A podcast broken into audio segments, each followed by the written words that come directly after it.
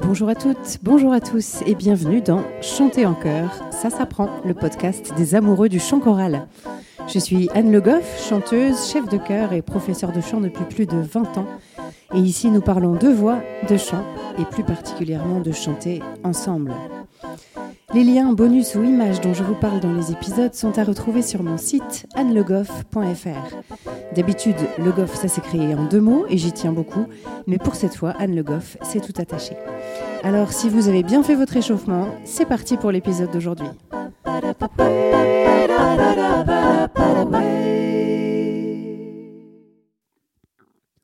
Le qui suis-je du jour? Je vous en ai très brièvement parlé à la fin d'un précédent qui suis-je.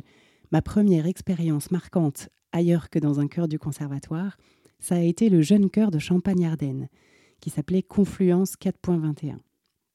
J'ai fait ça, je crois, deux ou trois années de suite. C'était dirigé par Sylvie Ponceau.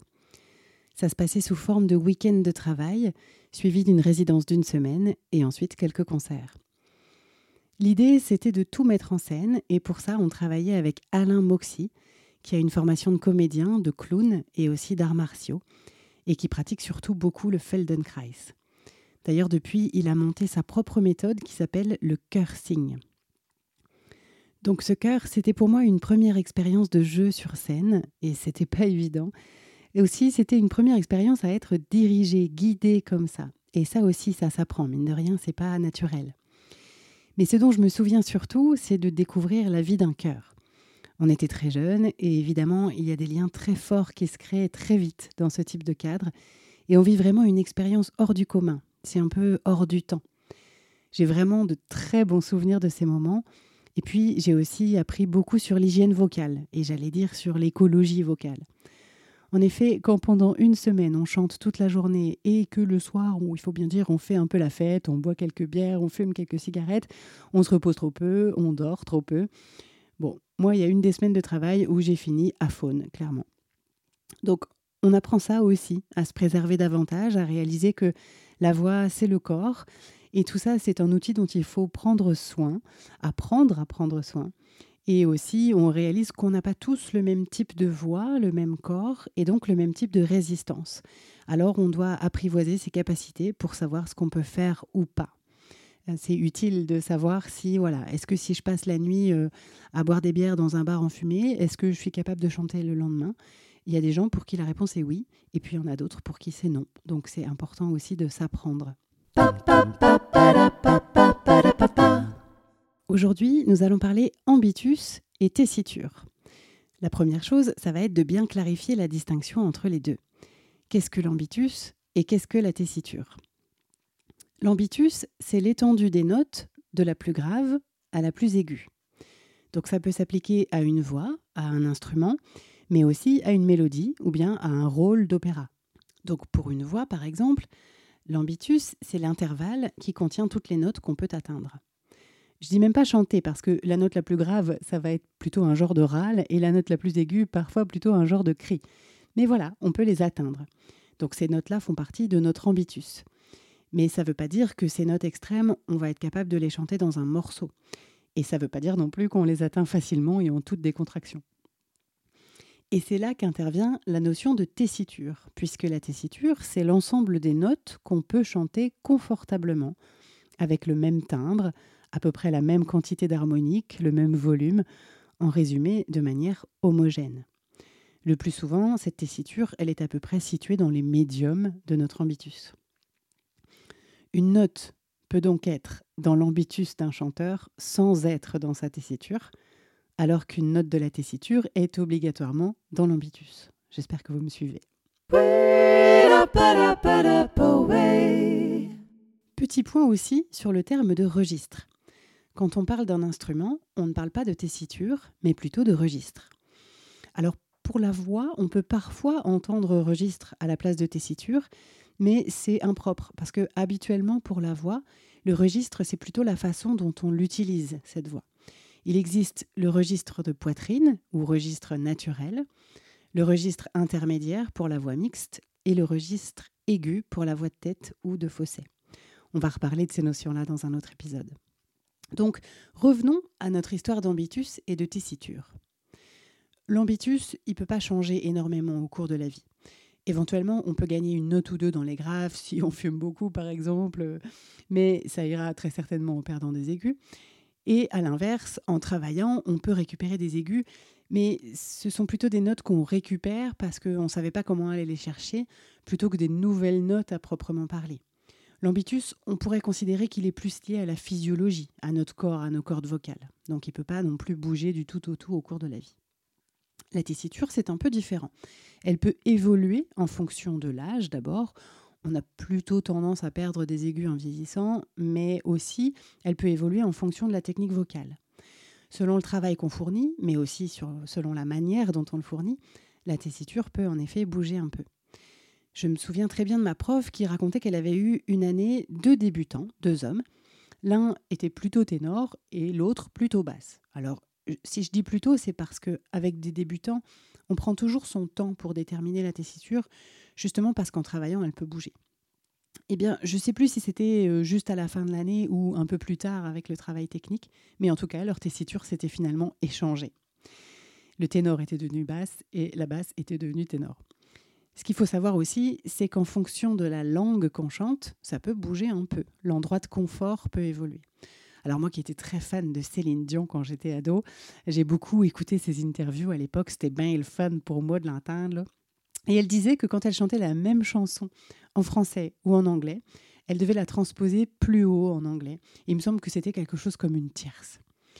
Ça, probablement, c'est parce que l'anglais est placé plus haut au niveau des résonateurs. C'est un peu plus nasal que le français. Et du coup, la tessiture, finalement, euh, on peut considérer qu'elle bouge un peu en fonction de cette langue. L'endroit de confort, en tout cas, change. On peut d'ailleurs aimer chanter plus une langue qu'une autre. Moi, je me souviens par exemple que j'ai beaucoup aimé chanter en russe. J'ai trouvé ça très vocal, j'ai trouvé que ça plaçait très bien. Et puis le chant m'a aussi réconcilié avec l'allemand, avec qui j'avais eu quelques difficultés pendant mon enfance en Alsace. Donc, la notion de tessiture, elle recouvre une question de possibilité vocale, mais aussi une notion de timbre. Déjà, pour déterminer la tessiture, on va donc regarder la zone de confort, mais parfois ça ne suffit pas. On va aussi entendre qu'à un certain endroit de l'ambitus, la voix se déploie. Elle vibre plus, elle est plus dense, plus large, et c'est pas seulement une question de notes accessibles ou non, c'est aussi une question de comment elle sonne. Parfois même, quand on a un ambitus large, on va pouvoir choisir de développer telle ou telle tessiture. Un chanteur peut décider de chanter des rôles de ténor plutôt que de baryton, et inversement, quand en réalité il a, au niveau possibilité vocale, il pourrait faire les deux. Du coup, il va travailler plus certaines harmoniques pour sonner plus comme un ténor ou sonner plus comme un baryton. Alors, tout le monde ne peut pas faire ça, bien sûr, mais ça arrive quand même régulièrement. Je vais parcourir un peu les différentes tessitures qu'on retrouve dans l'opéra et par extension dans les chœurs, en sachant que c'est pas tout à fait pareil quand même d'être une mezzo-soprano d'opéra et une mezzo dans un chœur amateur. On va pas tout à fait aller chercher les mêmes choses.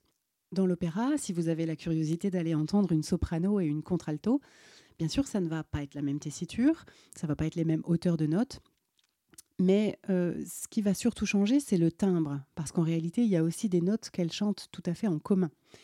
Par exemple, si vous allez écouter un extrait de Nathalie Dessay et un extrait de Nathalie Stutzmann, vous n'allez pas du tout entendre la même couleur de voix, même si parfois elles chantent des notes qui sont à la même hauteur. Donc dans les tessitures de femmes, et qui s'appliquent à peu près de la même manière aux enfants, on trouve les soprani, les sopranes, qui ont une tessiture qui ressemble à celle du violon, même si en fait le violon a un registre vraiment très large, les mezzo-soprani, qui ont une tessiture proche de celle du hautbois, et puis les alti ou contralti, quand on est à l'opéra, qui s'approchent de la clarinette. Souvent, si les voix de femmes sont divisées en quatre, on trouvera plutôt du plus aigu au plus grave, soprano 1, soprano 2, alto 1, alto 2. Chez les hommes, et donc si je garde cet ordre du plus aigu au plus grave, d'abord on va trouver les hautes contres et les contre-ténors. Alors, pour simplifier, et même si en réalité haute contre et contre-ténor, c'est pas tout à fait la même chose, ce sont des hommes qui chantent dans des tessitures de femmes. Mais ça n'a pas la même couleur qu'une voix de femme. Si vous écoutez un homme ou une femme qui chante le même morceau à la même hauteur, ben, c'est pas tout à fait la même couleur de voix. Des contre-ténors, on en trouve assez peu dans les chœurs amateurs. En tout cas, moi, je ne crois pas en avoir rencontré. C'est plus dans les chœurs pros qu'on les voit. En réalité, un contre-ténor utilise sa voix de tête, sa voix de fausset. Et en théorie, tous les hommes pourraient le faire. C'est-à-dire qu'ils ont une voix parlée de poitrine, c'est bien une voix d'homme, mais quand ils chantent, en tout cas dans cette tessiture, ils utilisent leur voix de fausset. Comme les femmes, on utilise aussi notre voix de tête quand on chante d'ailleurs. Et ça ne les empêche absolument pas de savoir chanter aussi en voix de poitrine et donc dans des tessitures plus habituelles aujourd'hui pour les hommes. Donc, selon moi, on trouve peu de contre-ténors dans les chœurs amateurs et pour moi, il y a deux raisons à ça, mais peut-être que je me trompe et si c'est le cas, si vous avez d'autres idées, n'hésitez pas à m'en faire part. La première raison, c'est qu'à moins de commencer à travailler spécifiquement ça, il y a assez peu d'occasions pour un homme d'aller visiter sa voix de fausset. Donc quelqu'un qui prend pas de cours de chant, euh, il va rarement avoir l'occasion d'aller chercher cette voix-là. Déjà, il y a beaucoup de femmes qui, si elles ne chantent pas, ne connaissent pas leur voix de tête. Et donc les hommes, c'est sans doute encore pire. C'est-à-dire que naturellement, un homme cherche rarement à produire les sons les plus aigus possibles. Tout ça étant lié aussi, bien sûr, à des choses un peu datées concernant la virilité, etc. etc. Et puis l'autre raison, d'après moi, c'est que dans les chœurs amateurs, il y a souvent moins d'hommes que de femmes, et que donc je pense qu'on est bien content d'avoir une voix d'homme, et donc on a moins l'idée de le faire chanter avec les tessitures de femmes. Dans les chœurs pro, la question se pose différemment, et les chefs décident ou pas d'employer des hommes, le plus souvent c'est dans le pupitre d'alto, parce que ça va changer la couleur du pupitre. Donc ça peut être aussi fonction du répertoire. Ensuite, si on reprend donc notre descente des tessitures, on a les ténors, les voix aiguës des hommes, qui s'apparentent au registre de la trompette ou du saxophone alto, les barytons, qui pourraient être assimilés au corps d'harmonie, même si là encore le corps a, en réalité un registre très large, et les basses, les voix les plus graves, qui pourraient ressembler au basson ou au trombone.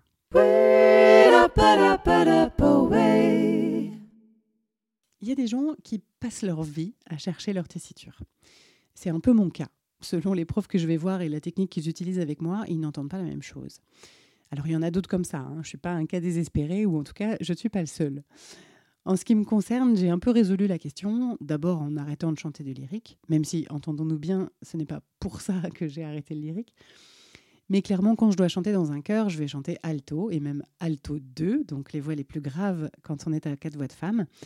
Bah, parce que c'est là que je suis à l'aise. Et puis, c'est aussi là que j'ai l'impression d'être la plus utile au chœur. Et moi, je n'arriverai pas à chanter soprano dans un chœur, même si certains profs ont pu me dire qu'ils entendaient une voix de soprano. Donc là, dans ma propre voix, en tout cas, je fais un peu une différence entre la technique lyrique et puis ensuite la manière dont on va évoluer dans un chœur. D'ailleurs, parfois, on peut faire chanter un choriste dans un pupitre qui n'est pas le sien. En général, ça se passe plutôt vers les graves parce que c'est quand même plus difficile dans l'autre sens. Mais par exemple, ça peut être intéressant pour une soprano de chanter dans le pupitre d'alto, soit parce qu'elle n'a pas peut-être encore toute la technique pour produire ses aigus sans se faire mal ou en confort, soit le temps qu'elle prenne confiance dans sa voix et qu'elle trouve sa place dans le cœur, soit pour qu'elle prenne conscience de ce qui se passe en dessous de ce qu'elle fait. Pour avoir chanté en soprano et en alto dans des chœurs, moi je préfère nettement les voix d'alto. À chanter moi-même, j'entends, hein, je n'ai bien entendu aucune préférence entre les pupitres euh, quand je les dirige, mais en chantant, je préfère le pupitre d'alto parce que j'ai l'impression vraiment de fabriquer l'harmonie. Quand je chante en soprano, j'ai davantage la sensation de me poser dessus et ça me convient moins bien. D'autant plus qu'il y a encore beaucoup de partitions pour les chœurs amateurs, j'entends, où on donne un peu exclusivement la mélodie au soprano euh, pour une question assez basique qui est de la faire ressortir, même si maintenant on trouve de plus en plus de belles partitions bien arrangées qui donnent du grain à moudre à chacun. En tout cas, le piège, quand on est soprano, ça serait de ne pas réussir à être dans l'harmonie, mais à se poser dessus. Et finalement à ne remarquer et entendre les autres voix que quand il y a quelque chose qui cloche. En bonus aujourd'hui, j'ai remis la main sur une vidéo qui m'avait énormément fait rire quand je l'avais découverte et qui s'appelle Shane Sings Five Octaves on the Piano. Donc Shane chante cinq octaves sur le piano. Et c'est donc la vidéo d'un monsieur qui nous montre l'étendue de sa tessiture en chantant cinq octaves. Du moins, ça, c'est ce qu'il croit.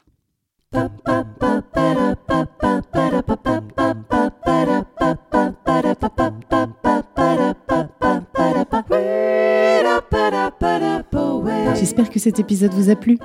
Si c'est le cas, je vous invite à vous abonner au podcast pour ne pas rater les épisodes suivants et surtout à me mettre plein de petites étoiles et de commentaires sur la plateforme où vous l'avez trouvé. Ça me sera d'une grande aide pour le faire découvrir à davantage de passionnés de chant en chœur. N'hésitez pas bien sûr à en parler à vos camarades choristes, mais pas pendant la répétition, et même à votre chef de chœur. C'est toujours intéressant pour eux d'avoir des ressources et pour moi d'avoir des retours. Si vous aimez mon travail, vous pouvez aussi me soutenir en prenant un abonnement sur Patreon. C'est une plateforme de financement participatif et les abonnements démarrent à 1 euro par mois. Ça me permettra de continuer sereinement à réaliser ce podcast. Rendez-vous sur le site Patreon, P-A-T-R-E-O-N, et vous cherchez Chanter en chœur tout attaché. Sinon, le lien est aussi disponible sur mon site annelegoff.fr, onglet podcast, où vous trouvez les bonus de chaque épisode. N'hésitez pas là aussi à me laisser des commentaires, vos questions ou les sujets que vous aimeriez que j'aborde. Merci à tous, on se retrouve la semaine prochaine pour un nouvel épisode de Chanter en chœur, ça s'apprend. D'ici là, prenez soin de vous et de votre voix.